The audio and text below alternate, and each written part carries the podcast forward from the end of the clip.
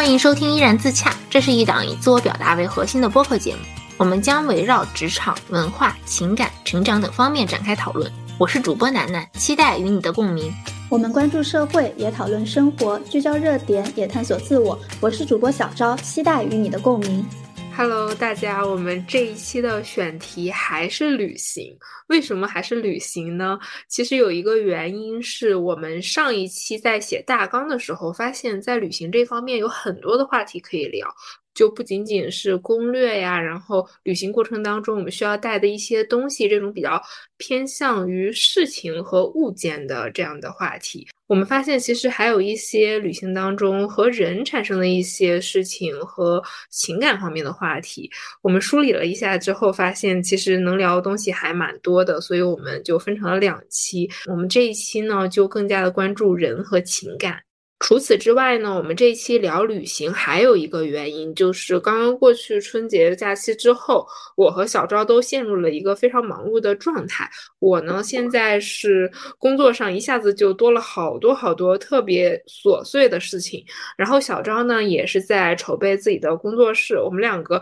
每天感觉聊天的频率都有降低，就感觉过去的这一个星期特别的累。如果是聊那种需要思考或者是有一点沉重的那种话题，会让我觉得我好像是在工作之外给我加了另外的一个工作量，所以我们这一期还是聊旅行。虽然在旅行过程当中会有一些不太愉快的事儿，但整体上来说，旅行这个话题对我们来说还是比较轻松的。哎，不是有一句话就是说旅行是检验一段关系的最佳方式吗？楠楠，要不你分享一下你在过去的一些旅行经历当中对这句话是有什么样的看法呢？其实这句话是聊到旅行这个话题，好像绕不开的一个问题。我是举双手双脚赞成的，因为我觉得不论是面对爱情，还是友情，甚至是面对亲情，旅行都是一个非常能够检验两个人之间有没有过大的矛盾的一个方式。因为我觉得，首先旅行它是生活的一个缩影。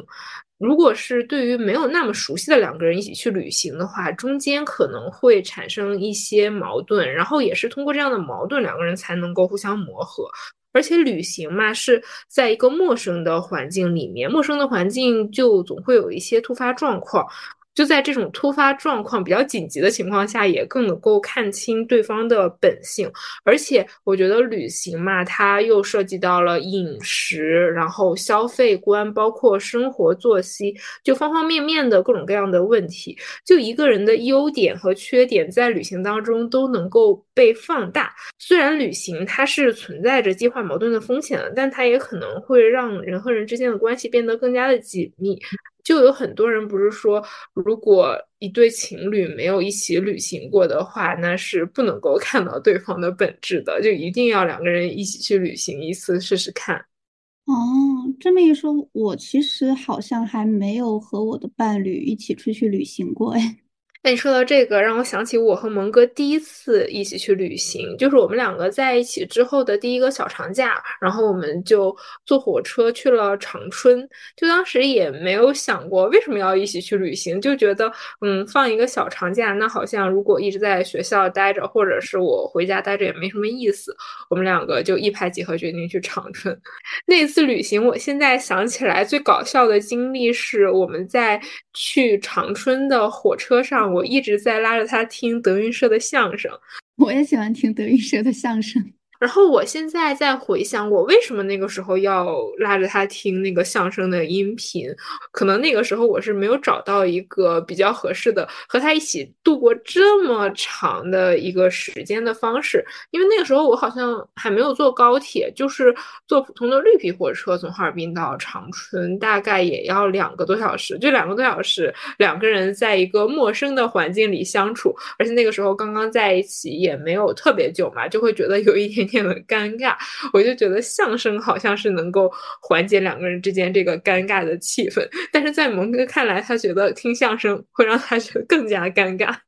因为你们两个好像不太熟，两个人还要寻找一下打破这个尴尬氛围的一些方式。哦，是的，当时其实是觉得，如果两个人就分别看手机或者是看书什么的。就不太好，两个人要一起去做一些什么事情。哎，那你们当时从长春回来之后，关系有变得更紧密吗？就是毕竟两个人这么几天都待在一起。其实说实话，我对那一趟旅行没有什么其他的感觉，因为我觉得我们两个人好像都是那种就是在亲密关系里性格相对来说比较随和的，就什么都行，吃东西什么也都行，然后去哪里玩什么也都行，什么几点起床，然后在外面逛多久，我们两个都觉得就是按照对方的意思来。就 OK，我们甚至当时没有做什么攻略，就只是嗯到了当地，然后再去大众点评上面去查我们要去哪里哪里。可能是因为那段旅行当中也没有激发什么矛盾，所以也没有进一步的推动我们的关系，反而是在后面的几段旅行当中，我是有感受到，嗯，我们的关系确实是在旅行当中有一定的进展的。哎，不过我感觉我之前不管是和朋友一块，还是和前任一块出去旅行，我都是那个很热衷于做攻略、做计划，然后对方就是比较随和。一般来说，其实也不会有什么大的冲突，所以我之前是没有觉得旅行是能够对一段关系产生好的或者是坏的影响。直到前两年，我和一些朋友或者是网上找的那种旅游搭子一块出去旅行的时候，那个时候我好像才意识到，当我和我的同伴有比较大的分歧的时候，其实这个时候就是很考验这个关系里面两个人到底合不合适的一个阶段。所以在那之后，我其实就不是很愿意随便找搭子一块儿旅游了。大部分时候，我可能还是会宁愿选择一个人旅游，因为我其实还挺害怕面对冲突和矛盾的。哎，我刚才听你这样讲下来，我是有这样的一个感觉，就是你前些年在和你朋友或者是恋人一起旅行的时候，你一直是处于一个主导地位的嘛。然后，因为你们可能关系也都比较熟悉了，就知道对方的一些喜好，所以是不是你在去制定一些计划的时候，也会去考虑对方的一些生活习惯，或者是他们的一些偏好呀？说实话，我不太记得了。不过我前几年确实是旅行的时候，也是一个很 J 人的状态。我就很享受自己做计划，然后去说服对方按照我的计划来。而且我觉得也是那个时候，我那些朋友其实都对我还挺好的，就他们也觉得这些都无所谓，就都挺顺着我的。可能就是这两年遇到的一些旅游搭子，或者是一些不是很熟的这些朋友，就可能大家都有自己的想法。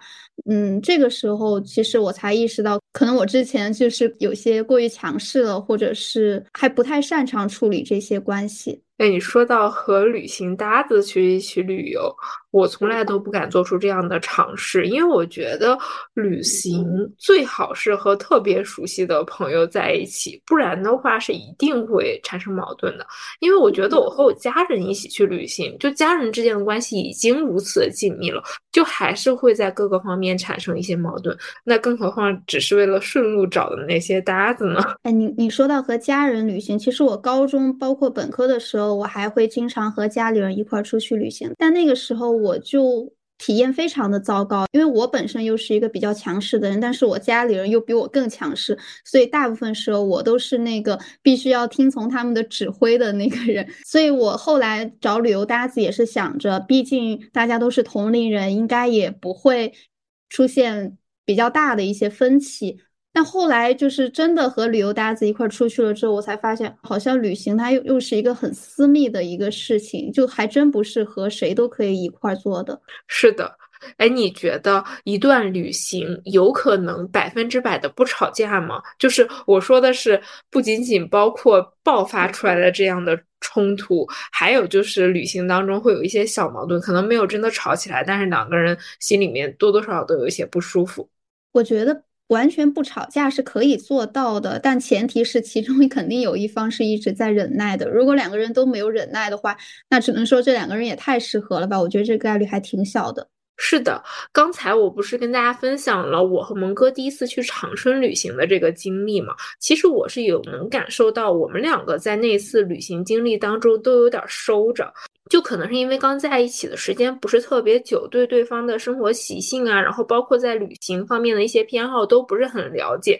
然后又不想让对方有什么不好的印象，所以都多多少少有点拘谨。在后面一次我们的旅行，就说到比较长途的旅行，可能就是蒙哥他毕业的时候，我们两个一起去了重庆，在重庆当时应该是待了五天左右吧。就五天对我来说已经是时间很久的一个旅行了，因为平常受学业还有工作上面的限制，我确实不会出去特别特别久的时间嘛。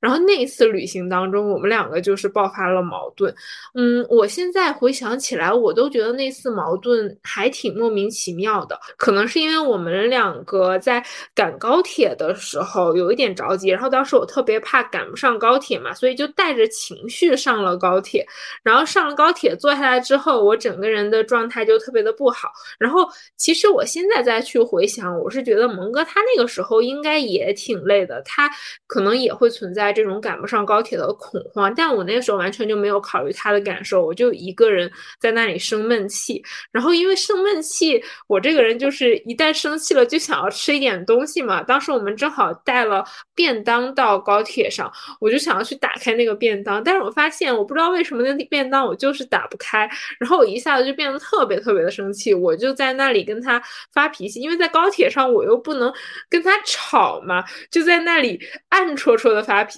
但他绝对是能够感受到我那个时候是在发脾气的，可是他的状态又不好，所以他又没有给我回应，所以我们两个就一一路大概从重庆到武汉坐高铁是四个小时吧，四个小时没有跟对方说一句话，就直到快下高铁了之后，我们两个才把这件事情说通。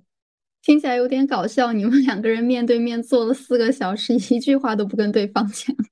再说这个，更生气的是他后来睡着了，然后我就更生气了。男生就是比较心大，这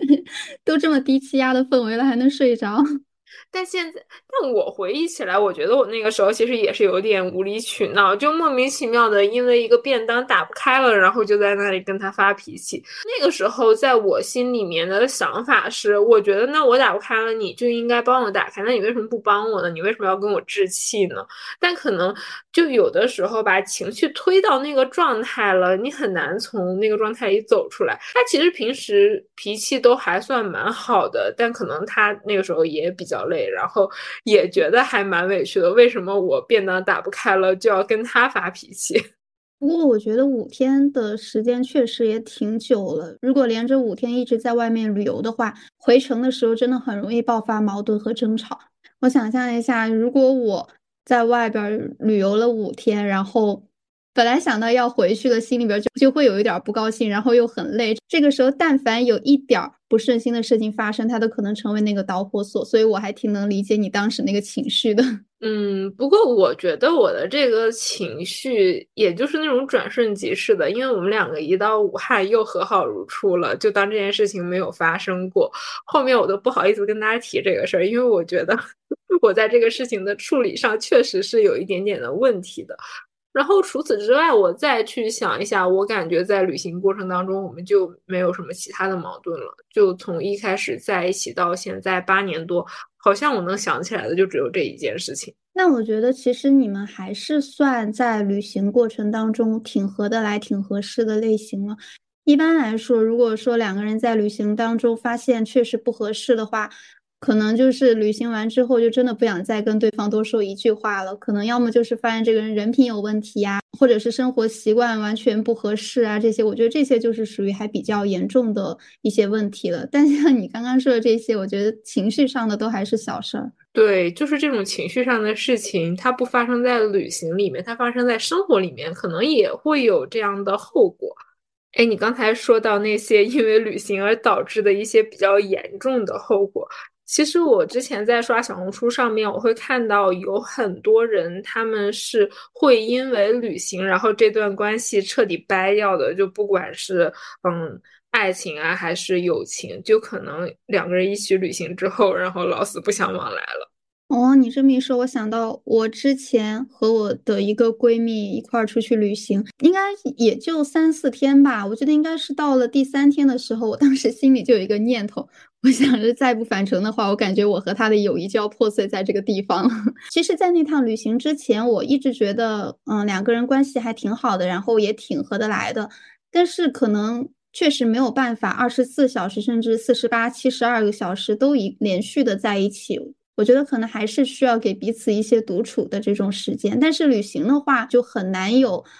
完全自己独立的一个空间。说到这个，其实我也有因为旅行而掰掉的关系。怎么说呢？这件事情它是因为旅行，它又不是因为旅行。我这样讲的原因是，我觉得如果一段关系它因为旅行就这样掰掉了，那其实这个本质也不是旅行，它可能只是一件事情的导火索。我跟这个人掰掉了，那是因为我们两个肯定是有很多地方产生。矛盾的，只是因为之前的相处过程当中没有暴露出来，然后因为一起旅行然后发现了这样的事情，然后就顺其自然的 两个人就掰掉了。过了这么久之后，我再去回想，我觉得就是几方面的矛盾吧。一方面是两个人饮食习惯上面的矛盾，然后另外一方面就是两个人消费观上面的矛盾。啊，就举一个比较具体的例子吧。当时是因为有一天的早餐，我是想要在酒店里吃酸奶碗，因为我其实很长一段时间以来不都是一直在控制体重嘛，就我不想吃酒店那种很油腻的早餐，然后我也不想订就是类似于什么当地特色的那种很油腻的外卖，我就想干干净净的吃一个酸奶碗。但是他呢想要吃嗯当地的特色，然后我说那要不然就你订一个外卖，然后你在订外卖。的时候，我正好也做一个酸奶碗，冲一个咖啡。等到你吃完了，我也吃完了，我们就正好可以一起出去玩了。他就对此表示不满，他就觉得我应该一起和他去吃这个当地的特色。但是当地的特色其实小笼包，我非常讨厌吃包子。其实我到现在也非常的不理解，为什么我们不能分开吃呢？就我们可以在同样的地点吃不一样的东西啊，但是对方一定要要求我跟他吃同样的东西，而且他还会对我这种在旅行过程当中还保持干净饮食的行为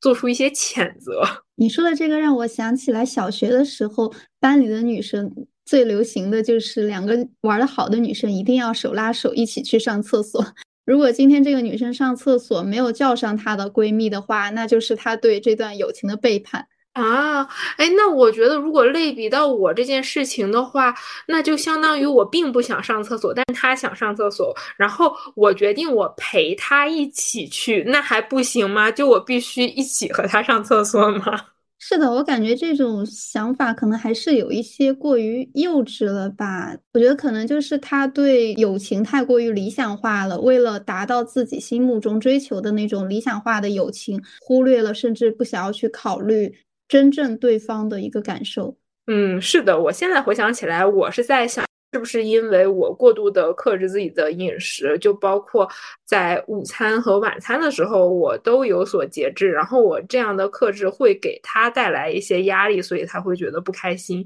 但是如果换位思考的话，我觉得。如果对方比较克制、比较干净饮食的话，那我的想法是，嗯，那这样还挺好的。他能够提醒我不要吃那么多，就是不要因为出来玩了，然后就放肆的吃。那这不是一件好的事情吗？我是觉得他这样确实是有一点把这段关系。弄得太沉重了，可能确实有一些女孩子就会觉得我和你是好朋友，我们一块儿出去旅游，那我们不管是吃饭还是睡觉还是去哪儿，一定都要一起。如果有一件事情没有一起做的话，那这段旅行好像就失去了它的意义。我觉得完全没有必要，也可能是每个人的想法不一样吧。我就感觉，大部分时候，大部分事情我们是一起做的就可以了，偶尔。嗯，你想做这个，我想做那个，那我们就分开做呗。最重要的可能还是给对方一些喘息的空间吧。我觉得就是假设说咱们两个一起去一个比较远的地方旅行，然后时间比较长，其中有一天我们分别去自己感兴趣的地方玩，这我都是可以接受的。对我也可以接受，但是如果对方是希望我全程都一起的话，我其实也能接受。但是如果要每顿饭都一起的话，如果每顿饭又都吃的不是我想吃的，那我觉得就会很痛苦。虽然可能最后结果是我会出于保护这段友情不至于破碎，然后选择去委曲求全。但是可能在事后，我会不断的反复的去思考，我我为什么要委曲求全？我凭什么要委屈我自己呢？时间一久的话，我觉得这可能就是还是会埋下隔阂的种子。我觉得其实也得不偿失。嗯，是的，反正我这一段友情就是因为那次旅行之后，过了不久，其实也是夹杂了各种各样其他的因素，然后我综合考虑，是我主动决定断掉这段关系的，因为我觉得我在这一段友情里面好像没有获得任何积极向上的东西，它反而会给我带来非常多的困扰，甚至是麻烦。然后呢，我就觉得那好像我们两个也没有必要在一起并肩前行了，因为我觉得人和人之间的关关系有的时候还挺说不好的，就我跟你并肩前行一段路，那也有这一段路的价值。那到了下一个人生阶段，我们两个之间的一些想法不匹配了，那渐行渐远也是一件很正常的事情。当时为什么是想要这么决绝的断掉我在旅行当中发现的这段不合适的关系呢？就是因为我觉得这段关系它给我带来的不好的影响太多太多了，就不仅仅是旅行。也包括生活当中相处的一些其他的细节，然后我又是一个我觉得还是挺果断的一个人，所以在面对这样的事情的时候，就是当断则断。哎，那既然说到这儿了，其实我有一个疑问，就一直我还没有太想明白，就是前几年的时候，我一直持有的一个想法就是，就交朋友嘛，年龄其实不是那么的重要，然后大家的消费观念啊，或者是喜欢的东西不一样，我觉得都无所谓，就只要两个人。你想跟我当朋友，我也想跟你当朋友，哪怕我们有再多的不一样，再多的不合适，我觉得都是可以克服的。但是这两年，我就慢慢开始怀疑我之前的这个想法了。可能我现在还是会在面对交朋友的这个选择的时候，会更多的去思考一下到底合不合适。就包括你刚刚说到的消费观啊，或者是对一些事情的喜好啊这些。我觉得这些可能都是隐藏的炸弹，如果有很多不合适的话，这些炸弹终有一天，我觉得都会爆炸，然后让这段友情 破碎掉。哎，其实我在这个问题上，我是觉得，就两个人是否成为朋友是一种感觉，就是我感觉和你在一起很开心，然后你感觉跟我在一起也很开心，然后我们两个人就可以成为好朋友。我甚至是感觉，好像两个人是在成为朋友之后才开始慢慢的互相了解的，就不是在成为朋友之前像相亲那样的权衡利弊，就他更多的还是靠一种感受。但是我觉得友情的结束，一方面可能是因为到了不同的人生阶段，或者是一个物理距离。就比如说我和我现在小的时候的那些朋友，那确实就是渐行渐远了。但如果说是因为那种很激烈的矛盾，或者是冲突，两个人这样的关系结束的话，那多半是因为对方的一些行为踩到了我的雷区，就可能他确实是让我感受到这段友情它带给我不好的东西太多太多了。因为我不知道我这算不算是一个利己主义者。就当我发现一段关系它给我带来非常多的负面的情绪的时候，那我是一定会从这段关系当中抽离出来的。我是不会让我自己陷到那个情绪里面的。我觉得这才是正确的一个做法吧。为什么要让自己陷入一段有毒的关系里呢？所以，其实当我周围的人在跟我抱怨或者是吐槽，就是说，嗯，他不知道应该怎么样和这个朋友相处，或者说他不知道应该怎么和他的恋人相处，或者是他跟他家里人之间有什么问题的时候，我都很难去共情，因为家人这一方面确实是，嗯。没有什么可以改变的，但是可能因为我和家里人也没有什么很激烈的矛盾，我就觉得，嗯，好像我不是很能理解。然后像友情和爱情的话，我觉得那如果真的有什么矛盾，那不行就拜拜呗，就我完全不能理解和共情。所以有的时候，当别人在跟我讲他们这些事情的时候，就讲一次还好，讲两次、讲三次、讲四次，我就会觉得特别特别的烦躁。刚才浅浅的谈了一下我们关于友情的一些思考和疑惑嘛，那接下来我们接着来聊回旅行。其实我觉得旅行还是要和合拍的人一起去玩，这样的体验感才是最好的。而且我觉得，如果两个人真的特别合适的话，是有一种一加一大于二的效果的。就是它会让我感觉到这趟旅行实际体验下来的那种感受是要比我预期更加快乐的。我觉得一趟旅程。嗯，需要考虑的因素，或者是可能踩到我们雷点的地方还蛮多的。大到整个旅程的规划是不是合我们心意的，就小到我们拍照拍的是不是好看，这个都会影响我们的心情。而且这两年我发现，其实每个人对待旅行过程当中拍照这件事情的看法是非常不一样的。像我的话，就还蛮热衷于去拍照。我觉得，就假设说，嗯，我在这个地方等一下，要么是。等一个光线，要么是等天慢慢暗下来，或者是等人都走开再去拍一张照片，这对我来说是值得的。但有的人对于拍照的看法是这样的，他觉得。有一张图就可以了，或者是说，有的人甚至觉得没有必要为了去追求你这个拍的好不好看呀，都无所谓，记到脑子里就行了。但是我发现，如果两个人在这方面的想法非常不一致的话，也会产生非常激烈的冲突。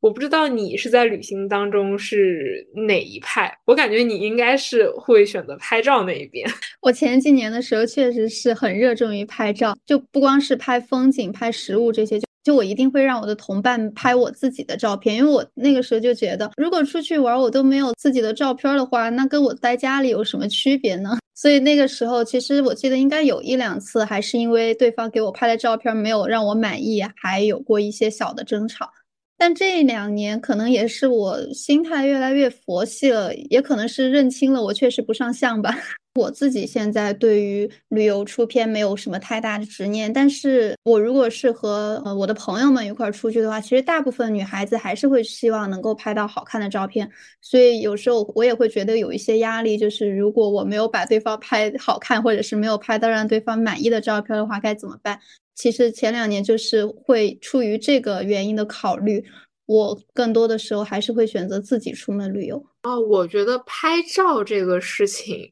如果对方很执着于要拍出好看的照片，那我的解决方式就是多拍。我拍个几十张、一百张，那他总能挑出来一张是好看的吧？那就算是他真的没有满意的，那看在我拍了这么多张的份上，没有功劳也有苦劳呀。听起来好像在上班呀。就是先把态度摆到这里，我们对于对方拍照这件事情态度是非常积极的，很端正。其实这就有一点类似于蒙哥和我在旅行的过程当中，他给我拍照的这件事情，他好像并不会因为我在旅行当中花过多的时间拍照，或者是让他拍很多张我而觉得。很不耐烦。一开始，说实话，他拍我的那些照片，我觉得都不能看。我不知道他是在哪里学的，就是说拍照一定要蹲下来，这样就会把女朋友的腿拍的特别的长。但是他有没有想过一个问题？就他虽然是把我的腿拍长了，但是他仰拍的话，也会把我的脸拍的特别的大呀。但我觉得他这种都还好啦，至少态度是好的。你刚刚说的时候，我才想起来，我之前有一个前任，我跟他出去玩的时候。就那一次爆发了争吵，就是因为我看了他给我拍的每一张照片都非常的丑陋，而且一看就是根本没有认真拍。后来他才来给我道歉，说会用心给我拍。然后拍了几张之后，我才发现其实他根本不是没有办法给我拍好看的照片，而是他之前一直觉得给我拍了好看的照片，那我发到社交平台或者是朋友圈的话，那是不是别人也也会看？就是你知道，男生 有时候就会有这种。小心思，我当时其实还挺生气的，因为我觉得如果你是真的技术不行，你很认真的给我拍了，我其实也能接受。但是怀揣这种小心思，就是会让我觉得特别的不真诚。哦，就是这种莫名其妙的占有欲。其实一个人他在给对方拍照的时候有没有用心，态度是不是端正的，是能够感受到的。就虽然我有的时候会觉得蒙哥给我拍的照片特别的丑，但是我知道他真的是尽力了，就是在他的审美里，他觉得。这样已经很好了呀，他拍多了，然后慢慢的摸索出来了一些，就是能让他把我拍的比较好看的一些方式。就是你不能跟他讲什么角度和光线，首先要做的就是多拍，就是可以用那种连拍模式或者是 live 图，因为 live 图的话就可以选不同的帧做封面嘛，就是你随便动一动，这样也比较自然，然后就拍多了总能选出一个角度是好的。然后还有一个比较奏效的方式，就是让他站在那个位置，我给他拍一张我想要的效果。照葫芦画瓢总能做到吧？你说的这个方式我好像也用过诶，就是去年冬天的时候，我让我对象给我拍的时候，我就把手机拿给他，然后让他在那站着，我自己把手机的角度摆好，拍的是视频的模式，我自己再走到对应的那个位子上，然后直接让他点那个开始。其实我发现这样下来就是还挺容易出片的。对，就可以把对方当做一个人形三脚架，拍照工具人。是的，把它当做工具人之后，好像就更容易出片了。我用相机的话，甚至是会直接把翻转屏对向我自己，就我不需要他看到。我在相机里是什么样的，我只需要看到我是什么样子，告诉他什么时候摁快门就可以了。而且我发现，当我看到我自己的表情和状态的时候，我也会表现得更加自然，可能是心里面更有底气了，然后表情什么的就都会表现得比较好。就如果我不知道我现在是一个什么状态的话，有的时候眼神就会乱飞，拍出来的照片也会很奇怪。是的。而且之前网上不是有一句话说，爱你的人一定会把你拍的很好看吗？虽然我不是完全的认同这句话，但是我回忆起来，当我有那么一两张是我对象把我拍的我还挺满意的照片的时候，我其实会真的很很开心，就是有一种啊，原来我在你的眼里，我在你的心里是这个形象的，就会有一种自己被对方看见了的感觉。我不知道你能不能理解，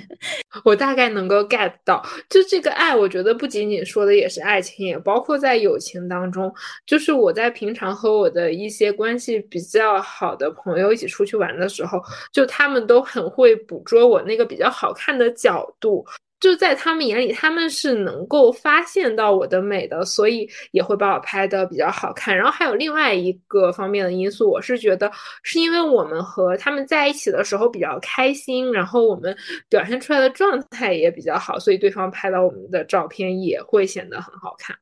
哦，你说的这个点倒也是哦。我觉得除了拍照之外，还有一个方面也是可能会引起旅行当中的一个矛盾的，就是我们在旅行的时候，到底是慢悠悠的旅行，还是特种兵式的打卡？如果两个人观念不一致的话，绝对会引发特别大的矛盾。我大学的时候出去旅行就是特种兵式的，可那个时候确实精力旺盛吧，我真的是不会觉得累。但是你让我现在在搞特种兵式的，我是真的身体吃不消，身体跟不上。所以我现在就是不管是和谁一块出去的话，我的原则就是第一绝对不早起，第二绝对不能打卡太多地方。也不是说哪个方式好，哪个方式不好。只是我感觉，如果两个人一个是喜欢特种兵式的，一个是像我这种坚决没有办法早起，然后又拖拖拉拉的比较散漫的话，挺难玩到一起的。就是如果要连续。三五天或者是一周的时间一块儿旅行的话，是我觉得如果两个人的观念不一致的话，那一定有一方是在迁就另一方的。就别说是三五天，我觉得如果让我一天从早到晚一直是在迁就着对方的想法，然后没有去完成我在这趟旅行里面的心愿的话，我都会觉得很委屈、很生气。当然，就是爸妈除外，因为我爸妈他一定是一个特种兵式旅行的选手，就巴不得早上。六点钟就起来，然后一天把该打卡的地方全都打卡掉的。但如果是和朋友或者是和蒙哥一起出去的话，我们都会事先的达成一个一致，就是我们今天大概会去哪里哪里，然后我们要不要早起，然后我们大概会吃什么方面的东西，就这方面达成一致了之后，两个人在旅行的过程当中都会比较的顺畅。我想到我二零二二年的时候有一次去旅行，就是找了三个女生那种网上找的旅游搭子。虽然旅行开始之前我是计划着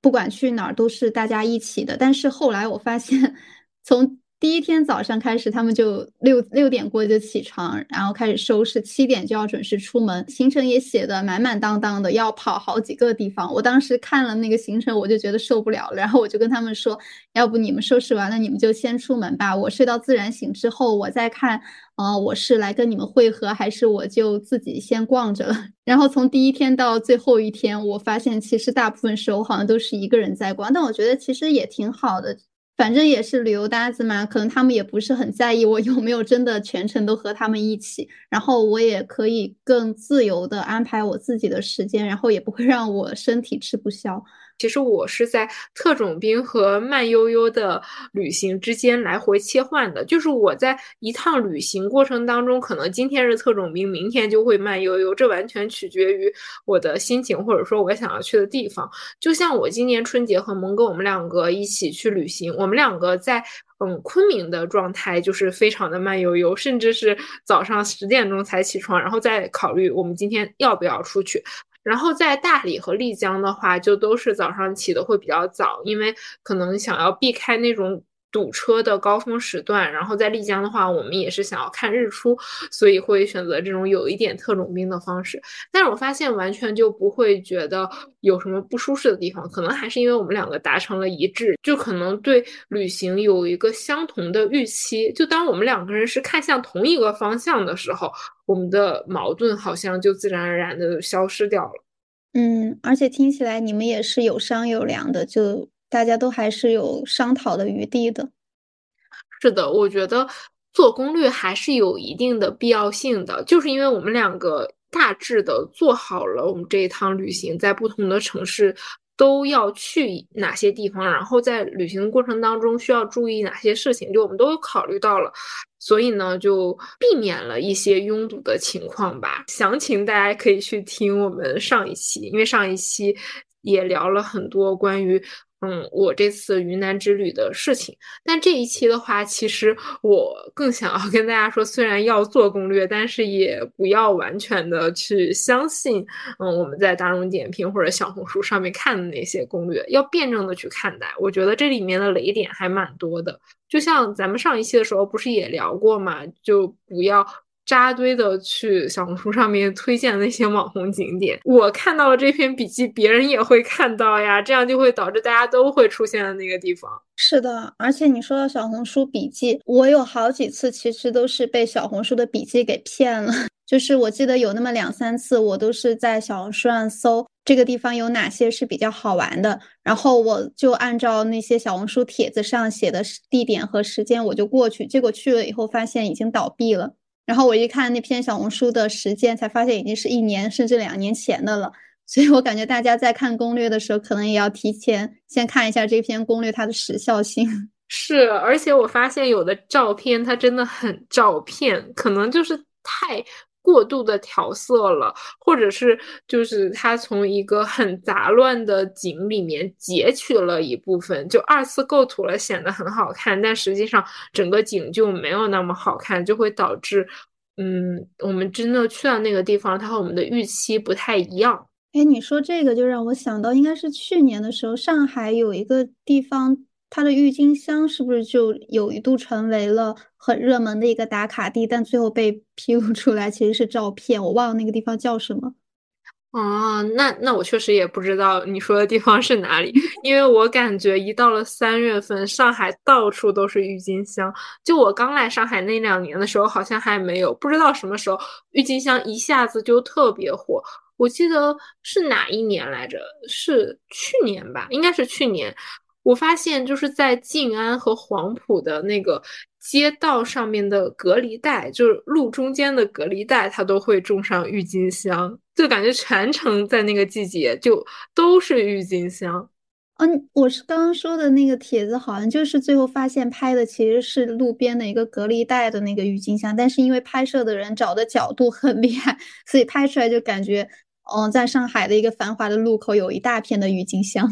哎，说到这个隔离带，其实我这几年的春天一定是每年都会去拍郁金香的。但是我到现在拍的最满意的一张照片，其实就是站在隔离带旁边拍的。就拉近景拍的一张郁金香，我之后可以发给你那张照片，现在还是我手机里面的收藏，我觉得它特别的好看。但如果不仔细看的话，因为我拍的是特写嘛，根本看不出来是在隔离带上面拍的。所以说，拍照只要找好角度，是真的是在哪儿都能拍。是的，这其实又说回到了拍照嘛。我觉得，尤其是在旅行过程当中，拍照也不要太成为自己的执念。我其实前两年会因为我没有拍到好看的照片，或者说我明明觉得这个景很好看，但拍下来的效果并不好，而觉得很难过。但是我后来发现，可能这个要以一个比较平和的心态去看待它，因为有一些东西可能确实它就是拍不好的。一方面可能是。它没有那么好构图，然后另外一方面也可能是我拍照的水平有限。但我现在的心态就是，如果我不能够把它拍好看的话，那我就用眼睛去记住它。记住它也是一个很好的方式，而且话说回来啊，就我在旅行过程当中拍到那么多好看的照片，可能也就是旅行刚过了那段时间，我会在这个戒断期反复的会去复盘，之后很长一段时间都不会去看了，除非是有哪一天我突然又想起，哎，那趟旅行有什么什么的风景，我再回去看一看。但是有一些。我真正的记到脑海里的那些，我觉得特别特别美丽的场景，是会在我放松下来的时刻，或者是在我需要治愈的一些时刻，反复的被想起的。哦，哎，我倒是属于那种，我如果不看照片的话，我是完全回想不起来的。但是如果当我翻相册，我看到这张照片，然后当时的那个场景就会一下又回来。嗯，对啊，所以就是记录也是有意义的，就是有意义，但是也不要过度的执着于记录。是的。哎，说到这儿，我突然又想到了一个问题，嗯，因为其实你也是 J 人嘛，就不管在旅行当中有多批，多多少少还是会在旅行当中稍微看一下攻略的嘛。就你会不会在看攻略的过程当中提前的预知焦虑？就假设说你看到这个地方可能票会比较难买啊，或者是你想去的一个餐厅排队会排很久，或者说这个地方人很多，你会不会因为这件事情而提前的感受到一些焦虑或者不开心？这个情况我好像倒还没有经历过诶，因为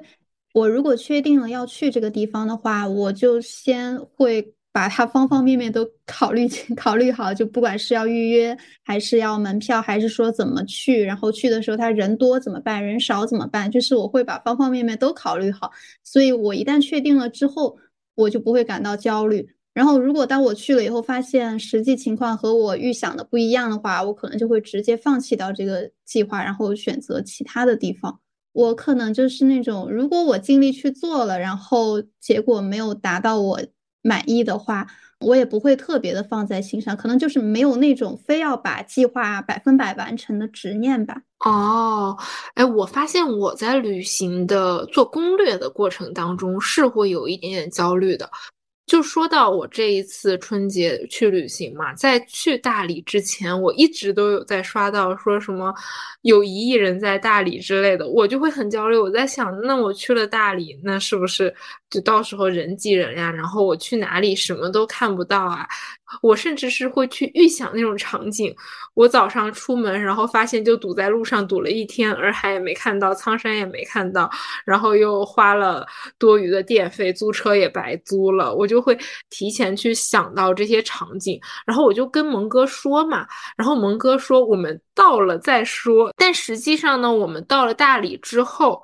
好像就并没有那么糟糕。一方面是我们避开了那些比较拥堵的景点，然后另外一方面呢，也是因为我们起得比较早，就是不会和绝大多数人一样，就嗯睡到自然醒，然后再去逛那些景点嘛，就有效的避开了这样拥堵的情况。所以我会觉得我提前预知焦虑是有一点不值当的，因为我觉得我焦虑的那个过程，一方面它会有一点让我这个年没太过好，就动不动就想到大理人是不是特别多。而且它也会让我丧失了一些在昆明旅行过程当中的一些体验感，因为我在昆明的时候，经常就会想到，哦，过两天我要去大理了，大理人很多，我们怎么办？就会有一点让我坐立难安。哎，那我感觉我好像跟你有一些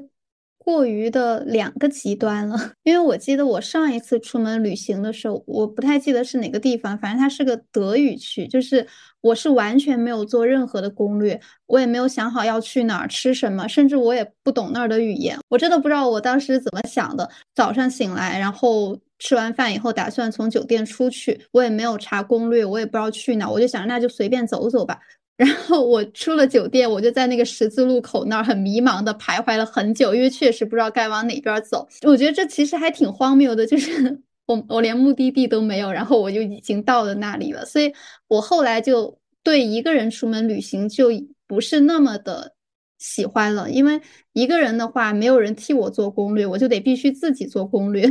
但是我好像现在对做攻略这个事情又不是那么的热衷了，所以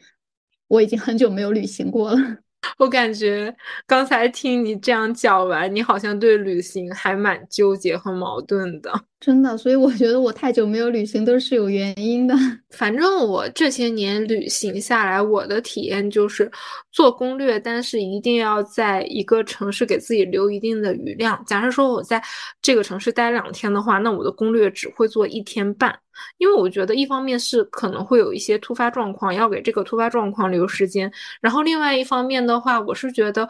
在一趟旅行当中，很有可能会遇到一些意外之喜，就我要给这些意外之喜留一定的余量。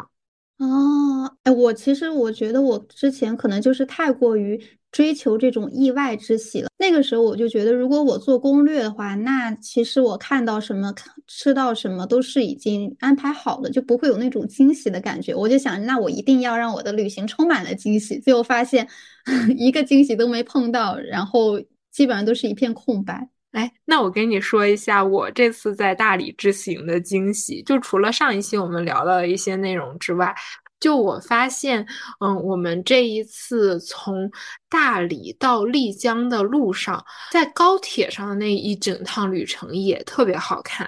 就我们在大理的第二天是环着洱海的东边走了一圈嘛，与此同时呢，也能看到那边的苍山，就是这种远处是那种朦朦胧胧的山，然后近处又是那种波光粼粼的水，就会特别特别的好看嘛。就当我们坐上从大理到丽江的列车的时候，我们当时是坐在列车的左边，从南向北那样开的，我们就发现这一整趟旅程就都是贴着那个我们那天走的那条路去。开过去的，一直是沿着洱海边向那边走。然后当列车接近丽江的时候，我就发现可以看到玉龙雪山了。就先是看到洱海，然后再慢慢慢慢的往前走，看到雪山，我就会感觉这一整趟旅程特别的幸福。就等到旅程快要结束的时候，我们从丽江坐高铁回到昆明，我们又是坐在列车的右边，就又是离那个洱海比较近的。那一边，我们又看了一遍这样的风景，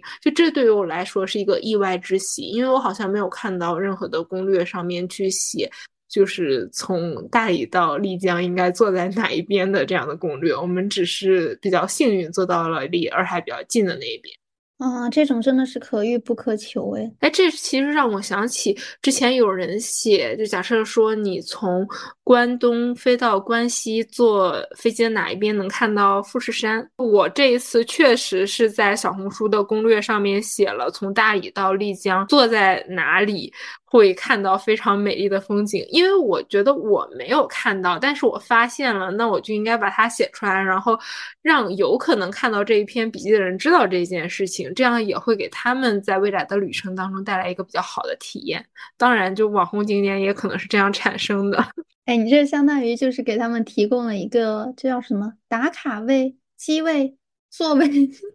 我很喜欢坐靠窗的位置，如果外面的风景更好的话，就会有一种我是在看电影的感觉。是的，我这一次在云南旅行坐高铁就是这样的感受。就说到旅行当中意料之外的这些事情，除了惊喜，我觉得就还有一些突发状况，尤其是那种。比较糟糕的突发状况，真的还蛮影响整趟旅行的心情的，而且它甚至会激发旅行两个人之间的这样的矛盾。今年春运的时候，就是我们从上海回到武汉的时候那一趟高铁，印象还蛮糟糕的。其实当时我已经有一点处于情绪崩溃的边缘了。那个时候我还跟你讲了嘛，就是我在嗯虹桥站等车，然后还给你发那个视频，你整个人都震惊了。你没有想到，竟然会这么多的人。嗯，我看了你当时发给我的照片和视频，我很难想象都那么晚了，那还能有那么多人。这一次主要是因为湖北大雪的影响，就刚好是年前那几天，然后它下暴雪，高铁它的运行就出了问题嘛。就在我上班最后一天，我明明开开心心的在和同事一起摸鱼，这个时候我手机收到了一条短信，告诉我我们的列车取消了。然后我一下子我心态就崩了，你知道吧？就明明已经准备好了晚上回家收拾行李，然后就直接回武汉那边了嘛。然后没想到现在一切都打乱了，但是我们又没有去抢后面的那些票，那谁会想到，就抢票的时候谁会想到这一趟会取消呢？真的太离谱了！而且高铁取消，我觉得还蛮少见的。如果说航班取消，我还觉得挺正常的嘛。我们是那天晚上在家里面坐着，正在那里商量怎么办，然后蒙哥。就是刷一二三零六的时候，突然刷到他增开了一趟晚上两点多，就凌晨两点多的回武汉的高铁，然后他就立刻买了票。我们两个立马从床上弹起来去收拾东西的。哎，那我觉得这种真的算得上是突发状况了，这种才挺考验人的应变能力和解决问题的能力的。但凡这个时候如果没有把这个处理好，我感觉就可能引发很大的一个矛盾。就这一次春运，它真的是突发状况叠加突发状况。就我们那天晚上到了虹桥，就接近虹桥的时候，我发现竟然已经开始堵车了。就凌晨，我们那个时候应该是凌晨一点左右，就是到虹桥的高架，就密密麻麻的在堵。我在想，我的妈呀，这一些人是不是全都是去湖北的呀？因为那个时候好像也没有开往什么其他方向的列车，都是嗯凌晨临时增开的，就是怕高铁停运，很多人回不去家嘛。就等到我进入到虹桥火车站之后，我发现真正的崩溃才来了。一方面是我根本就挪不动，然后另外一方面，当时的通知也很混乱。就是车站的大屏上，它已经不显示你这一趟车到底是延误了还是怎么样了，就完全靠人工的在通知。就是列车员他们会拿着喇叭去喊，就是说啊哪一趟列车，然后大概什么什么时候检票了。就是到我们这一趟列车的时候，当时是已经延误了。接近一个小时，我是听到一个非常微弱的声音在喊我们这一趟车要开始检票了。然后我跟蒙哥说他是不是在喊我们这一趟车，然后蒙哥他又去确认了一下。我们当时在虹桥火车站的状况是检票口人特别多，然后又赶上我们这一趟列车延误，我们就想着去远一点的地方先等一下。然后我们没有想到他的通知这么突然，就是离开车还有十分钟的时间，他突然通知要检票。然后呢，所有的人都堵在那个检。票口就不管是要坐这一趟车的，还是不要坐这一趟车的，就大家都堵在那里，然后我们走也走不动。就更加离谱的是，进入到站台之前，正常来说不都要刷身份证吗？就当时已经那个闸机都开了，都不需要你去刷身份证，就你只要能进去就可以了。就站台上会有一个列车员在跟大家喊，就是说这趟列车是从上海虹桥到哪里的，第多少多少次列车，请大家注意看车票，不要坐错了。就我没有见过如此混乱的一个状态，我觉得我完全是被人群推着过了那个站台，然后又被人群挤着上了车。天呐！但凡那个时候如果换成我耳朵不好的话，我可能就错过了，回不去了。就本来我们坐的那一趟车是十分钟之后就要发车嘛，但是十分钟的时间其实根本就不够那么多人听到这个消息，然后又坐上车的。反正我记得我们是坐上车，又二十多分钟之后，这趟车才真的开。然后那一整个晚上，我就在迷迷糊糊的睡觉，就因为凌晨两点多了嘛。等到我们开车的时候，都已经三点了，我真的是有点撑不住了。那天晚上带着手表，我到第二天早上醒来就看我那个睡眠，真的是非常的碎，就一会儿醒一下，一会儿醒一下。第二天早上我们到了之后，其实是嗯吃了点东西，一直睡到了下午的两三点钟，才算真的缓了过来。好辛苦呀。是呀，我觉得蒙哥在这一方面情绪还挺稳定的。我，但是我当时真的觉得我要爆炸了。我感觉蒙哥真的是情绪非常的稳定。好难得。他情绪不要太稳定。你还记得我在大理的时候跟你说我和蒙哥找不到手表的事情了吗？就是就有一天晚上，就咱们录完播客的那一天，就我在大理，我们两个不是录了一期播客嘛。然后我本来都要睡觉了，然后他就问我看没看到他的手表，然后我说你的手表不应该在你的手上吗？然后他说他没找到，然后我们两个就开始到处找，什么衣服的口袋呀，然后包里呀，然后包括什么枕头下面、什么沙发下面、书桌里，甚至我们两个都去翻了垃圾桶，就是没有找到他的手表。然后我是想着，那是不是因为我们租车了，他把手表落在车上了？然后我又让他去车上找，也没有找到，又问了酒店前台，就是没有找到。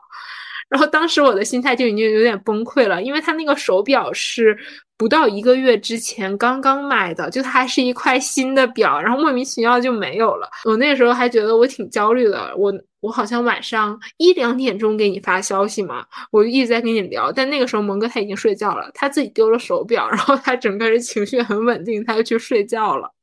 有一种天塌下来我睡觉的这种感觉。就最搞笑的是，第二天早上我是怎么样发现这个手表的呢？我其实当时在想，那个手表可能真的是丢了。然后就包括我们中间又从嗯大理市区一直开车到双廊的那个路上，我们都没有发现。直到我当时在双廊，在洱海边，我看到了他的帽子，我就觉得。这个帽子，我想要掏一下里面有没有什么东西，因为我看到他帽子的当下，是突然想到了以前一个场景。上学的时候，我们两个去逛超市，他经常是会把我们在超市里买完的东西放在我卫衣的帽子里。我就突然想要摸一下他的帽子，结果我从他的帽子里一摸，就摸出来他的手表，竟然在他外套的帽子里面。我们翻了那么多地方，那谁会想到手表竟然会在这个地方呢？所以到底是你们俩谁放到帽子里的？我肯定不会莫名其妙的把他的手表放进他的帽子里。然后我问他：“你为什么要把手表放进帽子里？”然后他说：“我不知道为什么这个手表在帽子里，就很莫名其妙又很好笑。”所以我觉得旅行当中一个好心态，还有一个稳定的情绪，真的太重要了。我觉得，如果是我和一个和我一样容易焦虑，然后情绪又没有那么稳定的人一起出去玩的话，就会有很多的矛盾。但是，就像我和蒙哥一起出去玩，就会好很多。那聊完旅行当中的一些意外之后，其实我还想和你聊一下旅行当中的遗憾。你会在旅行当中留有遗憾吗？并且因为这个遗憾而感觉到难过？我应该有挺多遗憾的，但是你现在让我想，我其实也想不起来。就可能虽然有遗憾，但是并不会影响我的生活吧。所以就是遗憾只是当下的，你过去了之后，你完全会把遗憾忘记，你甚至会忘记旅行里面的一些细节。对，我觉得这也不是我刻意的，就真的是记性不好，真的。哦，哎，但是在我早年的一些旅行当中，尤其是在我上大学的那段时间，如果我是去旅行的话，我真的会因为旅行当中有一些遗憾而难过很久。而且其实那个时候我的旅行是一个比较特种兵的状态，我真的生怕我没有去到哪个地方，然后以后再也来不了这个地方了。然后这两年嘛，就是随着。嗯，交通越来越便利，其实现在高铁、飞机都还蛮方便的。我就发现，哎，其实也没有关系啊。那这次不去就不去了呗，下次再去。以前总觉得，嗯，去一个其他地方是一件很难的事情。如果我错过了这一次，可能以后就没有机会了。但我现在发现，好像机会有很多。而且，其实说到。我在某一趟旅行当中的遗憾，我现在反而觉得当时的遗憾会成为我下一次来到这个城市的契机，因为我不知道你有没有一个反复去一座城市的经历。对于我来说的话，就是去苏州。我和很多人去过苏州，就每一次去苏州，对我来说都是刷新了我对这座城市的认知。而且我发现，我每一次去苏州，我都会越来越喜欢这座城市。就可能也是因为现在我在上海生活嘛，苏州离上海也非常近，我去一趟苏州也是非常方便的一件事情，所以我会感觉，嗯，我现在去苏州就会有一点像我在上海 City Walk 的那种感觉，就不会觉得我这一次因为什么事情没有去到这个我想要去的地方而觉得非常的遗憾。就包括后来去南京也是这样的，因为袋子他现在在南京嘛，我原先不会很频繁的去南京，但去年的话，我真的是去了好多次南京，就有一种我好像如果周末不知道去干什么的话，那我不如就去南京玩一玩吧。我好像也是有过几次重复的去一个城市的体验，应该就是在大学的时候去过三四次武汉，还有在英国的时候回过好几次谢飞。不过我的感受就是，如果第一次我去这个城市我就体验不太好、不喜欢的话，之后不管再去多少次，体验依旧都是一样的，甚至会越来越差。但是如果刚开始我在这个城市感受就不错的话，之后每一次再回去都会加深我对这个城市的好感。而且我觉得，就是和不同的人去同一座城市旅行，也会获得不同的体验。嗯，人生的不同的阶段去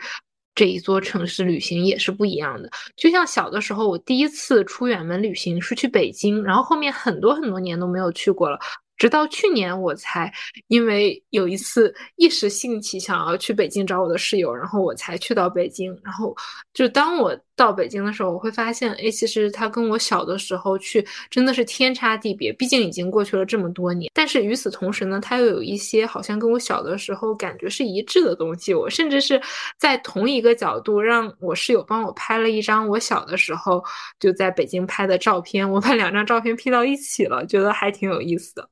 啊，就是这种陌生感和亲切感交错的感觉，百感交集，听起来又有一些沧桑了呢。聊到这个想要再去的城市，对于我来说，其实是有一座城市的，虽然我很喜欢它，但我只去过它一次，就是厦门，是我在本科毕业旅行的时候和我妈妈一起去的。然后呢，蒙哥他跟我说，他是在他高中毕业旅行的时候去了厦门，因为那个时候他姐姐在厦门大学读书，所以他就刚好高考结束之后，然后就去厦门找他姐姐玩。我们两个都非常喜欢厦门这座城市，但是我们两个并没有一起去过这座城市。我觉得，如果我们两个一起去这座城市玩的话，也会碰撞出一些完全不一样的体验。而且，距离他高考结束已经。快十一年了，然后距离我本科毕业也已经快七年了。真的，这么多年过去，应该厦门这座城市也有很大的变化。你刚刚说到毕业旅行，我忽然想起来，我本科毕业旅行的时候，厦门也曾经是我的目标地之一。不过后来厦门被那个东极岛取代了，因为我发现东极岛好像看起来更文艺化一点。虽然最后一个地方也没有去成，但是如果现在还能有一次毕业旅行的机会的话，我还依然还是挺想去这些地方的。是的，我感觉海边城市真的是有无穷无尽的魅力，就不仅仅是厦门，我觉得大连呀、青岛呀都非常好看。我也好喜欢海边城市啊！我感觉可能就是从小在内陆地方长大的小孩就会很向往海边的城市。哎，但说来很奇怪，上海它其实是一座沿海城市，但是我完全没有一种我生活在海边城市的感觉。就上海好像可能没有那种特别漂亮的观海的地点。如果真的说要观海的话，可能都要到临港那边，真的是太远了，所以就没有一种我离海很近的感觉。上海也有海吗？上海它其实是海边呀，就是长江入海口这一边，但是完全没有这样的感受。就是我只有在就平常飞浦东，就从其他的地方回到上海，如果是降落在浦东机场的话，是会看到就是。周围有海的，尤其是我从哈尔滨飞回来，就马上降落在上海的时候，我是向下俯瞰，会看到就是海和岸的那个交界线。就当我看到这个，我就知道，嗯，我马上就要降落在浦东了。就当这样的时刻，我才会意识到，嗯，上海也是靠海的。其他时候，我就会觉得上海就是一个内陆城市呀。不过海边听起来就好浪漫啊！今年好想再去一次海边。我记得去年的时候我也说过这句话，但是去年好像没有去海边。那你可以把去海边列入今年的 flag 之一，因为去海边真的很出片哦。到时候去海边旅拍，对，又 call back 回上一期，很出片。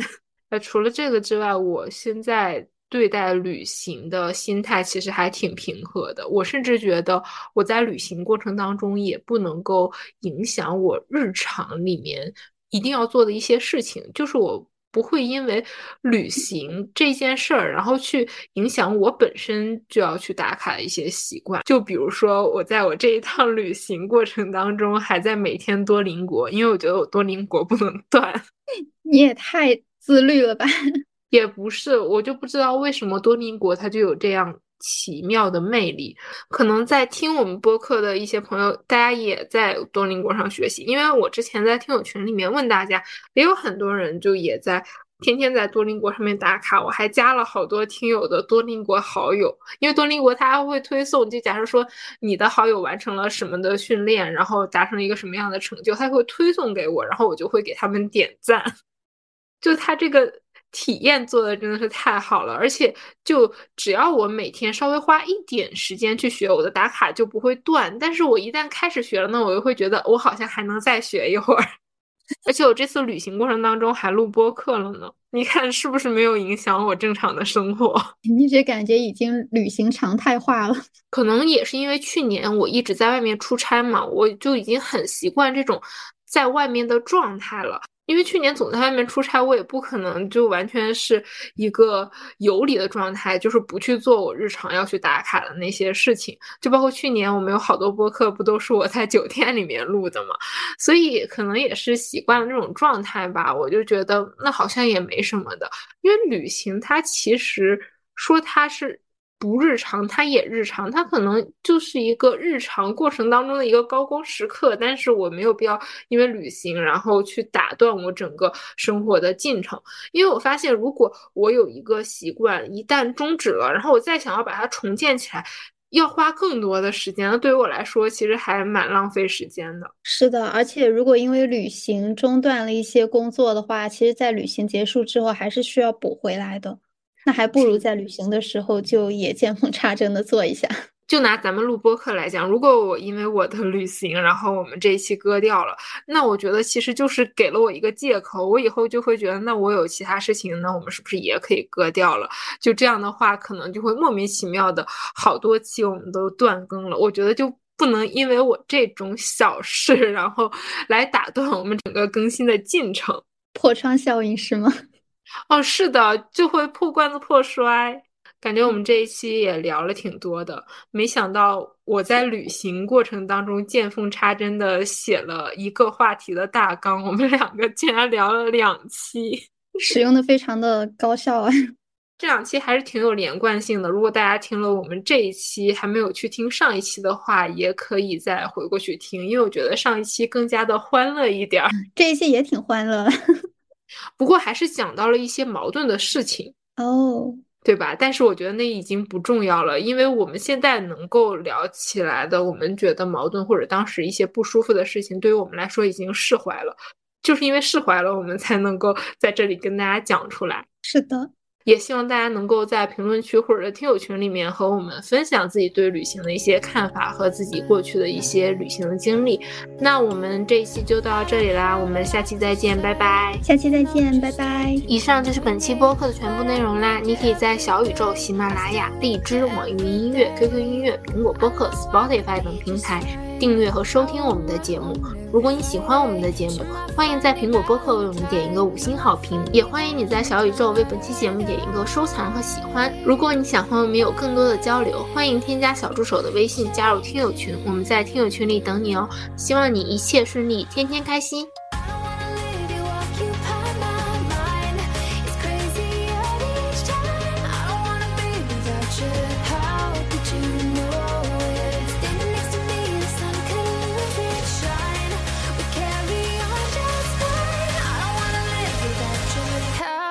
you know